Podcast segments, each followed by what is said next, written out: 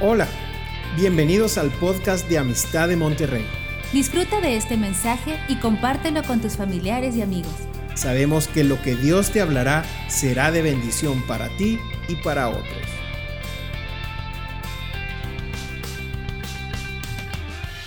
Y bueno, hoy quiero compartirles un poco después de estar viendo tantas cosas que han estado pasando en todas partes, a nivel mundial, aquí a nivel nacional aquí en la ciudad y aún en las familias, como que estuve detenido un tiempo buscando al Señor y tratando de entender un poco qué es lo que está sucediendo y preparándonos para la culminación del año 2022 y el inicio del 2023. Y nos damos cuenta de que pues el tiempo corre. Hay una hay un dicho japonés que dice que el tiempo vuela como una flecha fue uno de los primeros proverbios japoneses que me aprendí, Koin Yano Gotoshi. El tiempo vuela como una flecha. Y el tiempo vuela, va muy rápido. Y aquí en, el libro de Lucas, capítulo 19, yo quisiera llevarlos a, a ver algo, de algo que nuestro Señor Jesucristo, que está en este monte, viendo a Jerusalén desde donde Él estaba, a, pocas, a pocos días, pocos, pocas horas de estar antes de ir a la cruz. Y él, él ve algo que es sorprendente la manera en que lo, lo maneja él, lo dice él. Dice ahí en el capítulo 19, versículos 41 al 44, dice que cuando llegó cerca de la ciudad, cerca de Jerusalén, al verla lloró sobre ella. Jesús lloró. Hay varias veces que lo menciona, son de los versículos que nos tenemos que detener. Lloró cuando estaba ante la tumba de Lázaro y aquí lloró otra vez. Lloró sobre la ciudad. Y le dice, oh, si también conocieses, a lo menos en este día, lo que es para tu paz. Está diciendo el Señor, oh, si supieras que vine para traerte paz, si supieras esto, pero ahora está encubierto de tus ojos. Parece que hay una ceguera espiritual. Y eso sucede en muchas vidas, en muchas personas que a mí me pasó, que cuando yo estaba oyendo el Evangelio y me lo querían compartir, yo no lo entendía, estaba encubierto, no, no podía ver, había un velo. Y probablemente eso te pasó a ti también. Pero hay millones de personas allá afuera que están encubiertas esta verdad de Cristo, del por qué existimos, de dónde venimos, a dónde vamos. Está encubierto esto. Pero no solo eso, sino está encubierto lo que venía sobre la ciudad de, Jerusalén. Dice, más ahora está encubierto de tus ojos porque vendrán días sobre ti cuando tus enemigos te rodearán con vallado y te sitiarán por todas partes, te estrecharán y te derribarán a tierra y a tus hijos dentro de ti, y no dejarán en ti piedra sobre piedra. Es tremendo eso, Jesús está como viendo al futuro y está viendo lo que vendría en unos 34, 36 años, lo que venía sobre la ciudad. Él veía el futuro, porque Jesús es profeta de profetas, decíamos el miércoles en los dones del Espíritu Santo que todos operaron en la vida de Jesús y dentro de ello el don de ciencia que puede ver más allá de los tiempos y más allá de las circunstancias. Jesús veía lo que venía sobre la ciudad, sabía que más adelante, unos 34 años más adelante, vendría Tito, venía Vespasiano, estos generales que sitiarían la ciudad y de parte de Roma destruirían las murallas de Jerusalén y entrarían y destruirían el templo y crucificarían como dos mil hombres y se acabarían los árboles de Jerusalén. Y todo esto lo está viendo Jesús con mucha anticipación y llora sobre la ciudad porque cuántas veces quiso reunirlo como una persona, como una gallina que reúne a sus polluelos bajo sus alas, pero no quisieron. A los suyos vino, mas los suyos no quisieron, dice la escritura. Y luego dice aquí la escritura que dice, por cuanto no conociste el tiempo de tu visitación, no conociste el tiempo de tu, de, tu visitación, no, no, no aprovechaste lo que estaba a la mano, lo que estaba al alcance para ti, no lo conociste. Y el tema de hoy es eso exactamente. es conociendo el tiempo, es conocer el tiempo, este tiempo. ¿sí? Conociendo los tiempos y es parte de nuestra responsabilidad entender esto. Cuando decimos conocer los tiempos, la palabra conocer es una palabra muy fuerte, tiene muchas implicaciones y tiene varias, varias formas en que se puede aplicar. Pero conocer es como Adán y Eva, Adán conoció a Eva y nació su hijo. Ese es el tipo de conocer, es estar metido. Nosotros estamos metidos en un tiempo, estos son los tiempos. Estamos metidos en una situación mundial, estamos metidos en una profecía dicha por Jesucristo, escrita en la Biblia, estamos metidos en ella y a veces no nos damos cuenta, no nos damos cuenta que estamos metidos en esa profecía, pero estamos metidos en esa profecía, es lo que quiere decir. Y yo quiero llevaros ahora al libro de Romanos, en el capítulo 13. Aquí el apóstol Pablo está hablando con, los, con la iglesia de los romanos y les está mandando una de las mejores epístolas doctrinales que podríamos decir, donde se reúnen muchos aspectos de lo que es la sana doctrina y la doctrina cristiana.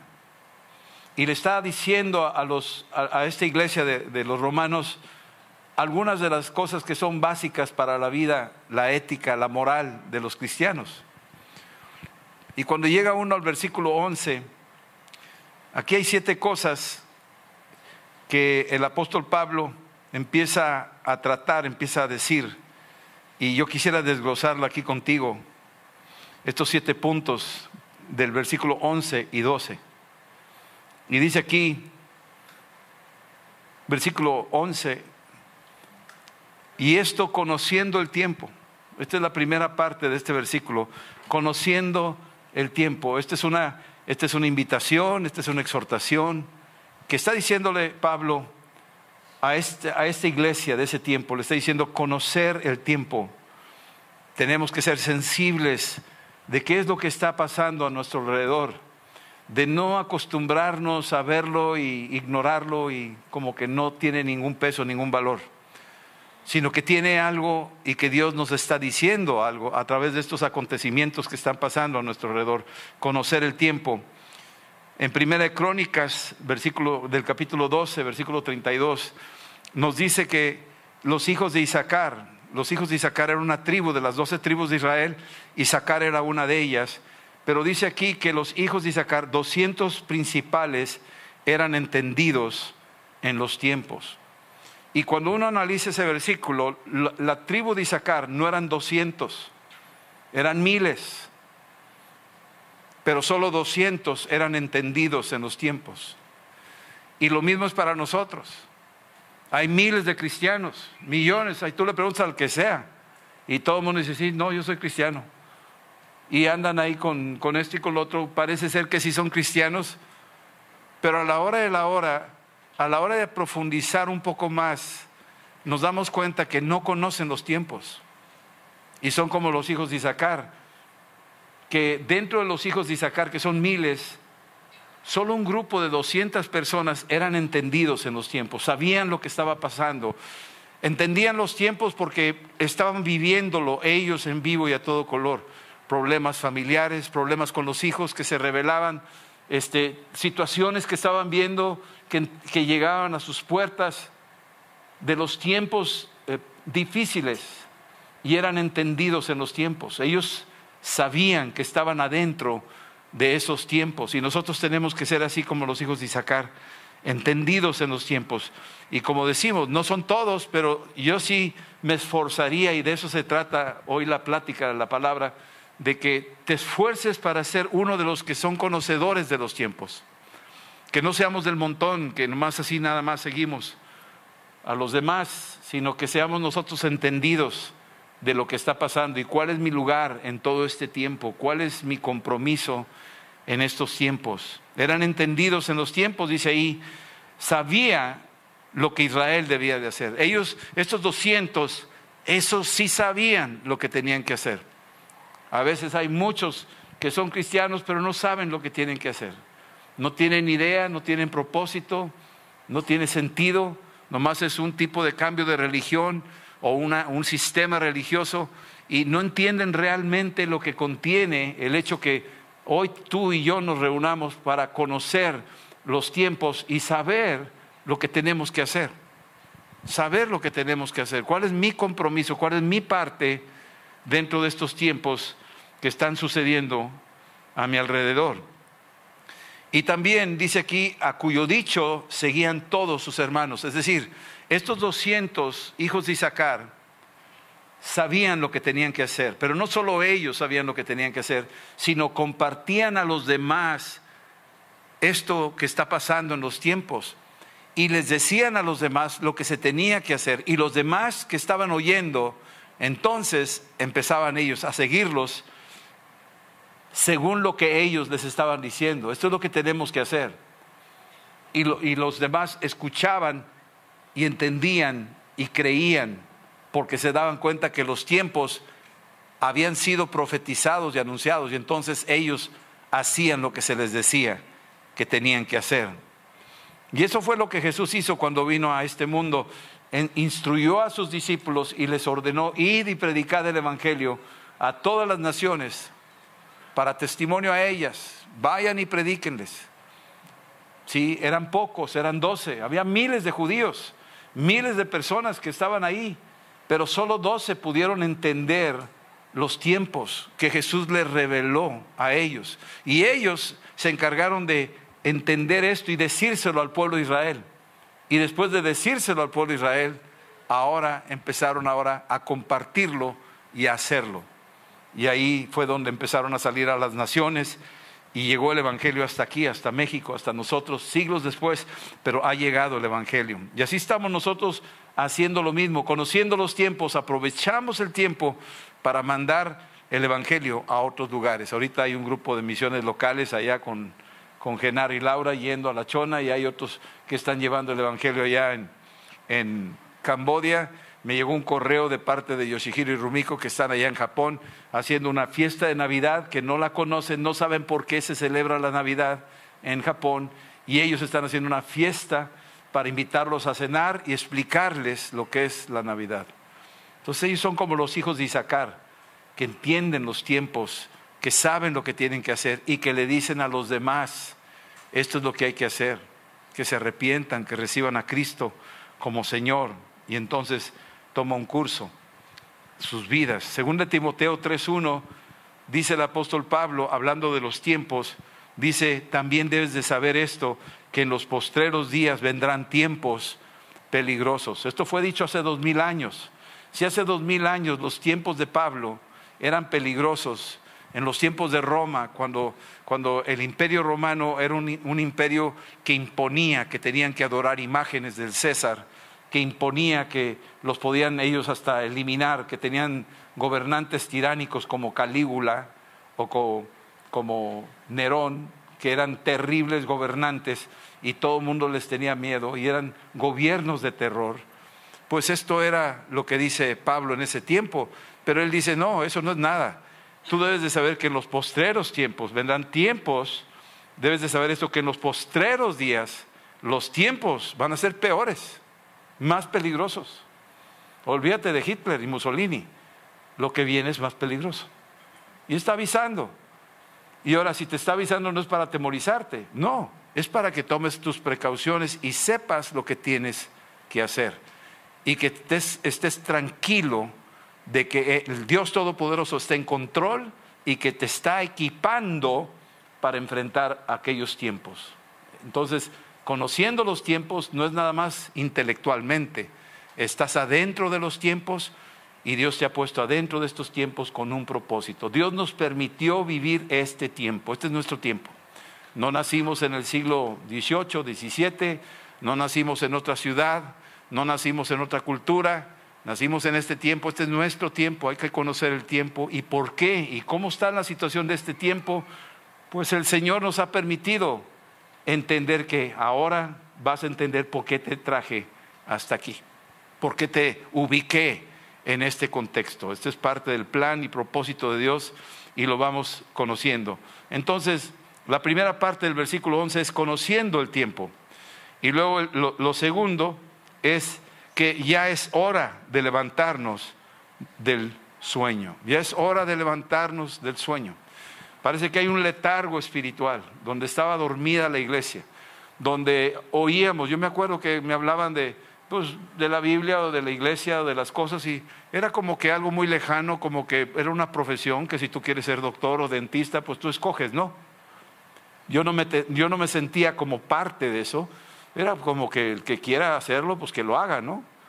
Y sin embargo, ahora, después de esa visitación, de ese letargo, de ese estar dormido, el Espíritu Santo me despertó y me hizo ver de que era el tiempo, ya había despertado, ya me había amanecido, ya me había caído el 20. Yo me acuerdo los famosos teléfonos que echabas un 20, ¿te acuerdas de eso? Le echabas el 20 y los de acá de México, ¿qué teníamos que hacer? Pa, pa, pa. Le pegabas dos, tres veces, algunos de ustedes ni saben lo que estoy diciendo, porque ustedes son de tarjeta, es más, son de celular ahora. Ya ni siquiera teléfonos públicos hay. Pero en el tiempo mío había teléfonos públicos donde ponías el 20 y le das dos, tres guamazos, pa, pa, pa, pa, y se oía clic, y entonces ahora sí. Y ya podías hacer tu llamada. Y así decíamos, ya le cayó el 20. O sea, ya le dio dos, tres golpes la vida hasta que ya entendió. Es lo que quiere decir. Y nosotros, aquí dice, es hora de levantarnos, ya, ya nos cayó el 20, ya amaneció, ya, ya empiezas a entender de qué se trata este asunto de la vida y, cuál es el propósito y la misión que Dios tiene para ti. Es hora de levantarnos, ¿sí? Y esto es bien, bien importante, ¿sí? Jesús cuando estaba en el huerto, fue con tres discípulos y les dijo, quédense aquí, velen conmigo, por favor. Ahorita vengo, voy a estar orando unos metros allá. Y se va Jesús a orar y cuando regresa los encuentra roncando, están dormidos los tres, Pedro, Jacobo y Juan. Están dormidos. Y Jesús se, se entristece y dice, ni siquiera una hora pudieron velar conmigo. ¿Qué les pasa? ¿Qué no se dan cuenta la hora en la que estamos? ¿Qué no conocen los tiempos? ¿Qué no se dan cuenta que yo ya les profeticé que, que, al Hijo del Hombre lo iban a capturar, lo iban a chicotear, le iban a poner una corona de espinos, lo iban a escupir, le iban a latigar, lo iban a crucificar? ¿Qué no sabían ustedes que yo se los dije más de tres veces en la Biblia? Se los estoy diciendo en los Evangelios, en Marcos se los dice tres veces. ¿Qué no, les cayó el 20? ¿Qué no entienden lo serio del tiempo en el que estamos? Y están nosotros dormidos. No entendían, estaban dormidos. Dice, estaban cargados sus ojos de sueño. Y a veces nosotros estamos exactamente así como estos discípulos, sin darnos cuenta de que esto es el tiempo y que tenemos que conocerlo y saber cuál es nuestra responsabilidad. En Mateo 26, 41, Jesús les dice a esos tres hombres, velad y orad para que no entréis en tentación. El espíritu, la verdad, está dispuesto, pero la carne es débil. O sea, Él sabe que, no digo que somos flojitos, pero Él sabe que en algún momento dado nos puede ganar la debilidad, el cansancio, el, no darle la importancia al peso de lo que es el tiempo en el que estamos viviendo.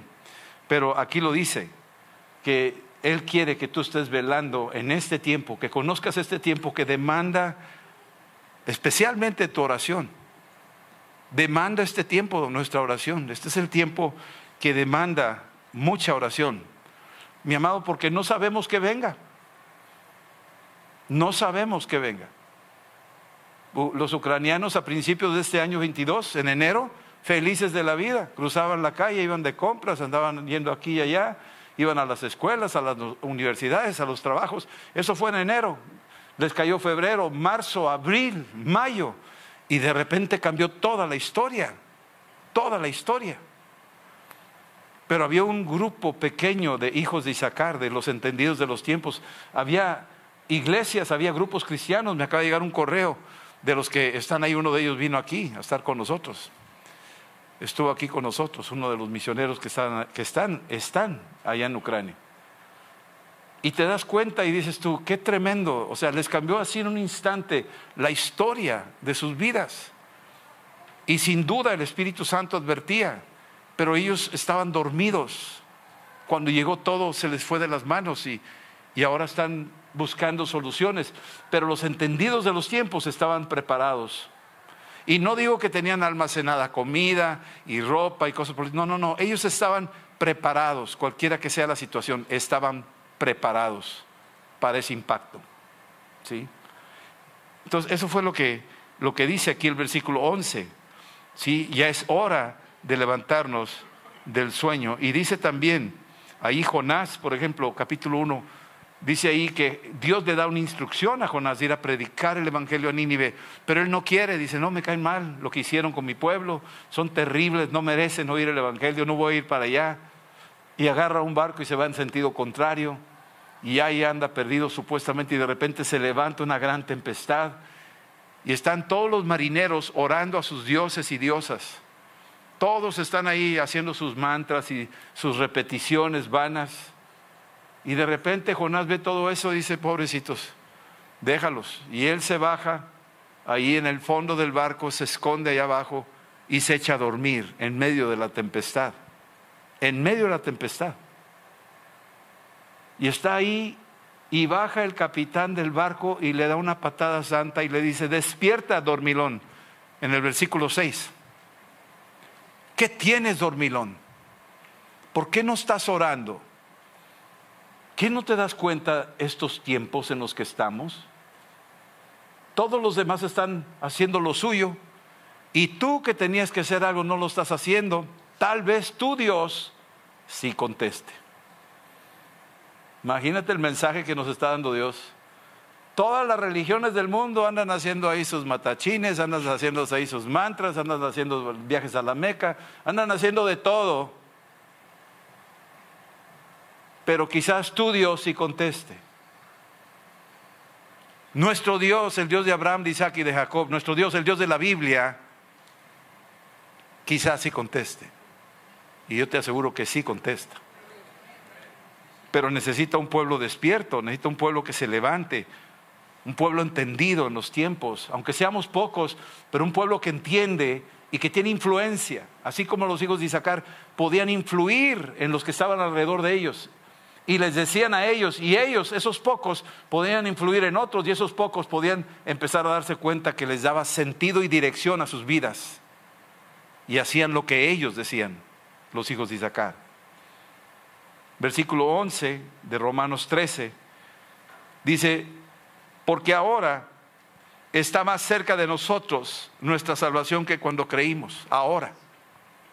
Sí, hace tres semanas estuvo aquí Gilberto Salinas, lo veía subir a las escaleras, lo vi, me acerqué y le dije, ¿te puedo ayudar? Dijo, no, yo puedo solo. Dijo, ok, traía un problema con las rodillas. Y este viernes murió. Hoy en la mañana hicimos un pequeño servicio luctuoso en honor a él y a fortalecer a su esposa Lupita y a su hija Rocío. Aquí como iglesia los abrigamos. El tiempo está cercano. Aquí lo dice. Porque está más cerca de nosotros nuestra salvación que cuando creímos. El apóstol Pablo escribió esto hace dos mil años. Está más cerca que nunca. Hace dos mil años lo dijo. Entonces ahorita estamos mucho más cerca que nunca. Y al terminar la reunión vamos a estar mucho más cerca que nunca.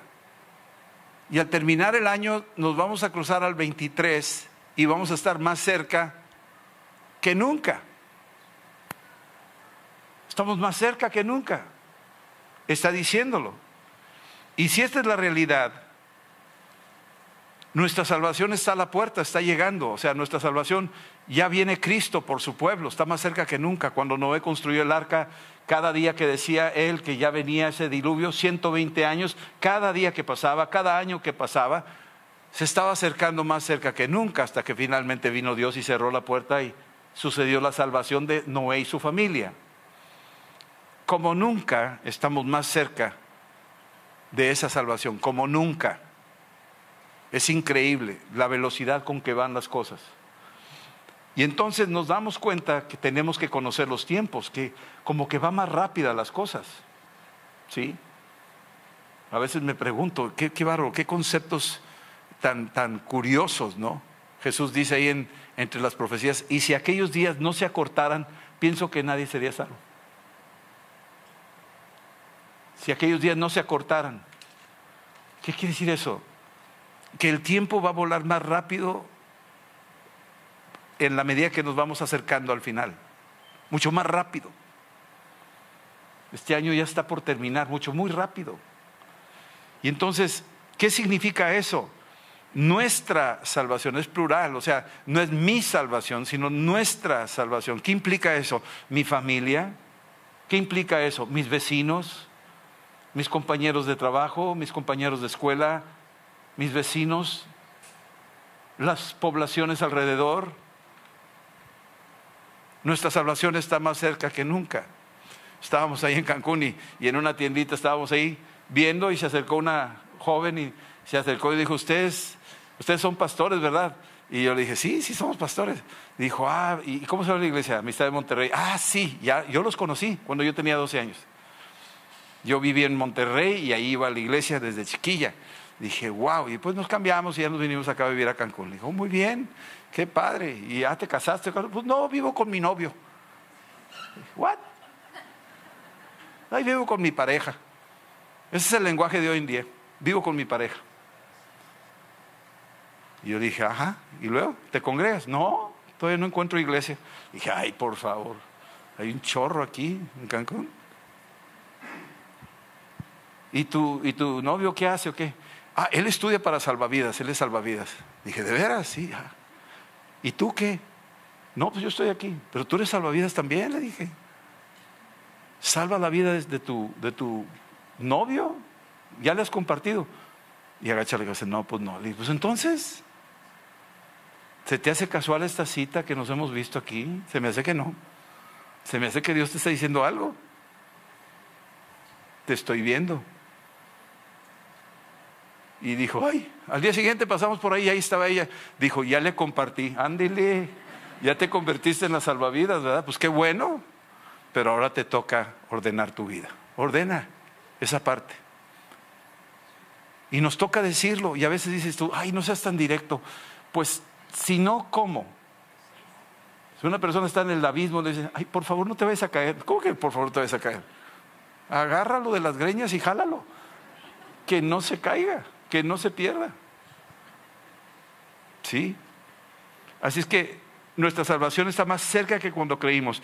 Versículo 12 dice lo siguiente, en el versículo 12, dice, la noche está avanzada y cuando dice esto, eh, empieza a darnos a ver que la oscuridad, la oscuridad se está haciendo cada vez más intensa, más densa, la noche está avanzada. Ya estamos hablando de que antes de que amanezca, pues ya sabes que se empieza a ver más negro el ambiente, estamos viendo cosas así, nosotros alrededor, nuestra, nuestro mundo, nuestra comunidad, nuestra sociedad.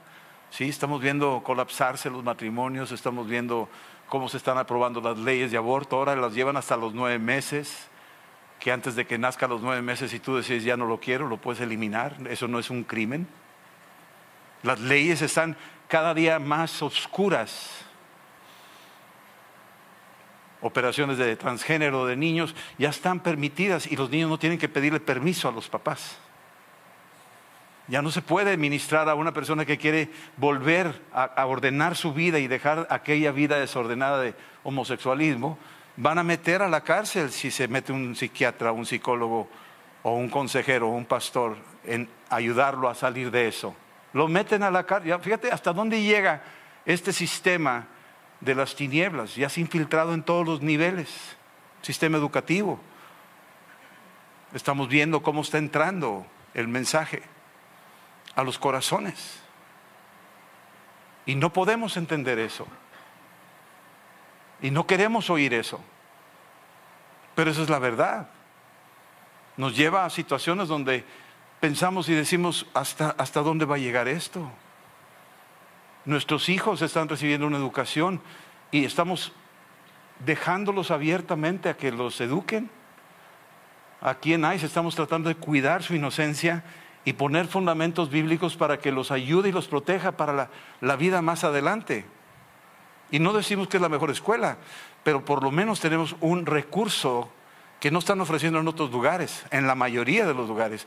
Allá te dan cosas intelectuales y académicas, aquí también, pero aquí viene un ingrediente adicional y es la formación espiritual, que es la que más debe importarnos, porque estos niños necesitan conocer la eternidad, necesitan conocer su tiempo y nosotros también como padres.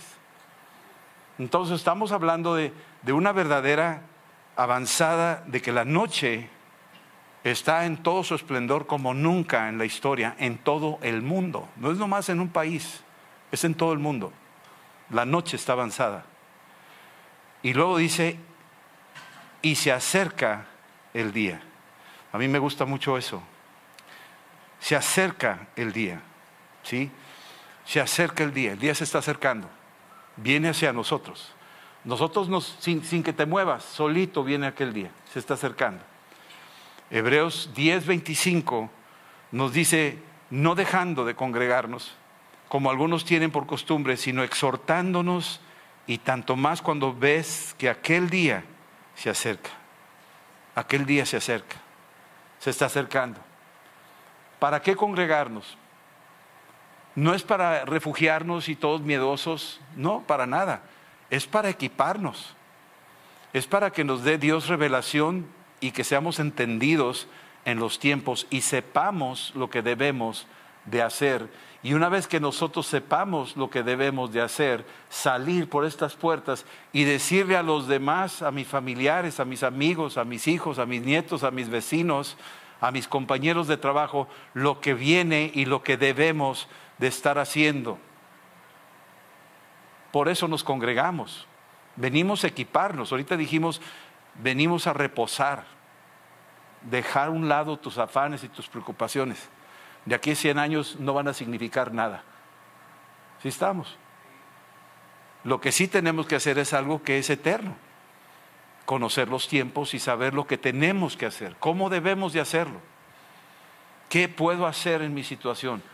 Vas a tener que resolver tu propia problemática con los recursos que se dan aquí a través de los cursos, a través de la palabra, se dan, se dan soluciones y se dan armas espirituales para poder salir adelante. Y que no salgas con las manos vacías, sino que sepas lo que tienes que hacer y cómo lo vas a hacer y cómo le vas a decir a los demás cómo lo van a hacer para que salgan adelante. Esa es nuestra misión. Versículo 12 dice, la noche está avanzada y se acerca el día. Desechemos pues las obras de las tinieblas. Esa es la número 6. Desechemos pues las obras de las tinieblas. Hay que desechar cosas.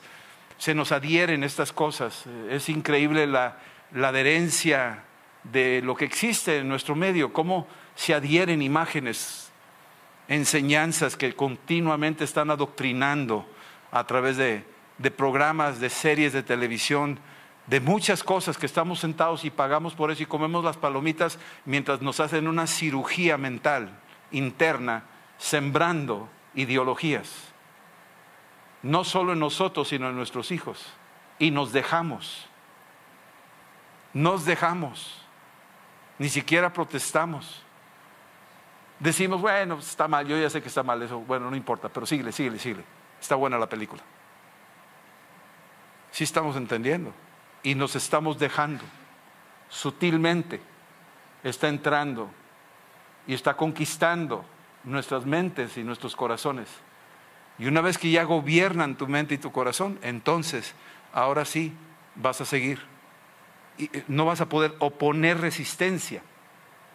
No se opone resistencia. Ya estás debilitado y finalmente nos movemos en esa dirección. Aquí dice, desechando las obras de las tinieblas. Eso de desechar es, es como una responsabilidad. Dice aquí Efesios 5:11, que no participes en las obras infructuosas de las tinieblas. No participes. A veces decimos, yo no estoy participando, sí, pero estás ahí expuesto. Sí me explico, es como aquellos que tenían una, había un, un caso que pasó allá, en, allá por la frontera en Juárez, Ciudad Juárez, que empezaron a ver síntomas en la ciudad de gente que les empezaron a salir escoriaciones. se les caía el pelo, les salían ampollas y no sabían por qué en una casa y luego en otra y luego en otra y no sabían por qué. Hasta que mandaron traer un Geiger, un aparato medidor de radioactividad. Y empezaron a darse cuenta que las varillas de la construcción de las casas con que se construyeron tenían radioactividad. Empezaron a rastrear la fábrica que produjo esas varillas y se descubrió que habían traído de Estados Unidos chatarra donde habían metido dentro de la chatarra productos radioactivos junto con metales y otras cosas y quedó revuelto ahí y se hizo una fundición y salieron varillas con radioactividad. Nadie supo nada porque es invisible. Y cuando las instalaron y las colocaron y la gente se empezaba a enfermar y hasta morir, empezaron a investigar y llegaron a la conclusión que esas varillas traían esa radioactividad de su, origen. Pero nadie sabía, nadie, nadie pudo detectarlo porque era invisible. Aquí la escritura me está diciendo, desecha esas obras de las tinieblas que son invisibles, que no las detectas, que no te das cuenta, que se están metiendo sutilmente y tú vas a tener que hacer algo para deshacerte de eso. Es como quitártelo de encima y decir hasta aquí. Es saber decir no. Es saber decir no quiero esto más. Para que seas libre. Y si no puedes tú solo y necesitas ayuda, para eso está el cuerpo de Cristo, para ayudar y dar consejería y apoyar. El diablo te va a decir, no, no, no digas nada porque te vas a quemar. No te vas a quemar, te vas a quemar si no lo dices. ¿Sí me están entendiendo eso? Y te quemas eternamente. Mejor hablarlo ahorita y pedir ayuda y desecharnos de esas cosas porque ahorita el enemigo está entrando con todo y está metiéndose en los corazones de nuestros niños, de nuestros jóvenes, de los matrimonios. Los diferentes movimientos que hay en el mundo van apuntando en esa dirección. Entonces tenemos que aprender a desechar las obras de las tinieblas, dice aquí, y dice, y que no participemos de estas obras infructuosas, o sea, que no tienen buenos frutos, sino que más bien las reprendamos. Y finalmente en el, en el versículo 12 dice lo siguiente, dice, y vistámonos las armas de luz. No esperes que alguien te vista tú te tienes que vestir. Voluntariamente tienes que decir, yo me voy a vestir de las armas de luz. Yo me voy a poner el cinturón de la verdad. Yo me voy a poner la coraza de justicia. Yo me voy a poner las sandalias del apresto del Evangelio. No espero, yo no soy un maniquí que alguien lo haga por mí, sino que yo lo tengo que hacer personalmente. Tengo mi propia voluntad, tengo que decidir y me voy a vestir. El mundo se va a reír, mira qué ridículo. Este siempre anda diciendo la verdad. Di una mentira, no pasa nada. Todo mundo miente. Mira qué ridículo. Este se quiere poner muy santito, la coraza de justicia, muy santito, muy santito. Pues dirás lo que tú quieras, pero esto es lo que va a cambiar el curso de la historia. Mira, este siempre anda hablando del Evangelio, no le da pena. ¿Para qué te pones esos zapatos del Evangelio? No te los pongas. Sé como todos los demás. Mira, te estás poniendo un escudo, ¿de qué te defiendes? No pasa nada, un dardo, dos dardos, diez dardos, mil dardos, no te van a hacer nada. Te vas a morir y te mueres y ya. Todo el mundo al final. No pasa nada, no existe nada después de esta vida. Y el casco de la salvación, ya no pienses en Cristo, ya no pienses en la Biblia, ya tires el libro. ¿Y para qué sacas la espada? Porque siempre sacas versículos bíblicos defendiéndote. Ya esconde eso, lee Harry Potter, haz otra cosa. ¿Sí me estás entendiendo? Vestimos nuestras vidas con las armas de luz. Son de luz y si son de luz, cuanto más oscuro se hace el mundo, la luz va a resplandecer como nunca. Y sabes algo que el enemigo sabe, le da terror estas armas, porque no puede contra estas armas. Este tipo de, predicaciones o pláticas o la forma en que estamos recibiendo palabra, instrucción bíblica, conocimiento y revelación de la palabra, cuando vienen los oradores a compartirnos la palabra, estamos equipando a la iglesia y el enemigo no nos quiere equipar. Viene el día donde nos van a prohibir reunirnos o bien, puedes reunirte, pero aquí va a ser pues otro tipo de reuniones, ¿verdad? No va a leerse este libro. Se va a prohibir leer este libro. Pero si tú meditas en este libro y te lo guardas en el corazón y, y lo retienes, tú tienes luz allá adentro y el enemigo no aguanta esa luz.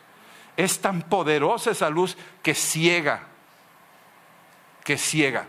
Así estaba Pablo ahí en Hechos 13 cuando estaba en la casa de, de este Sergio Procónsul y estaba compartiéndole el Evangelio a este procónsul de Chipre y estaba el mago impidiendo que le leyera la Biblia, impidiendo que creyera en el nombre de Jesús, impidiendo que pudiera eh, conocer su tiempo. Y Pablo volteó y le dijo a, este mago Elimas, le dijo, hijo del diablo, dice, ¿hasta cuándo dejarás de trastornar estos tiempos, estos caminos rectos del Señor?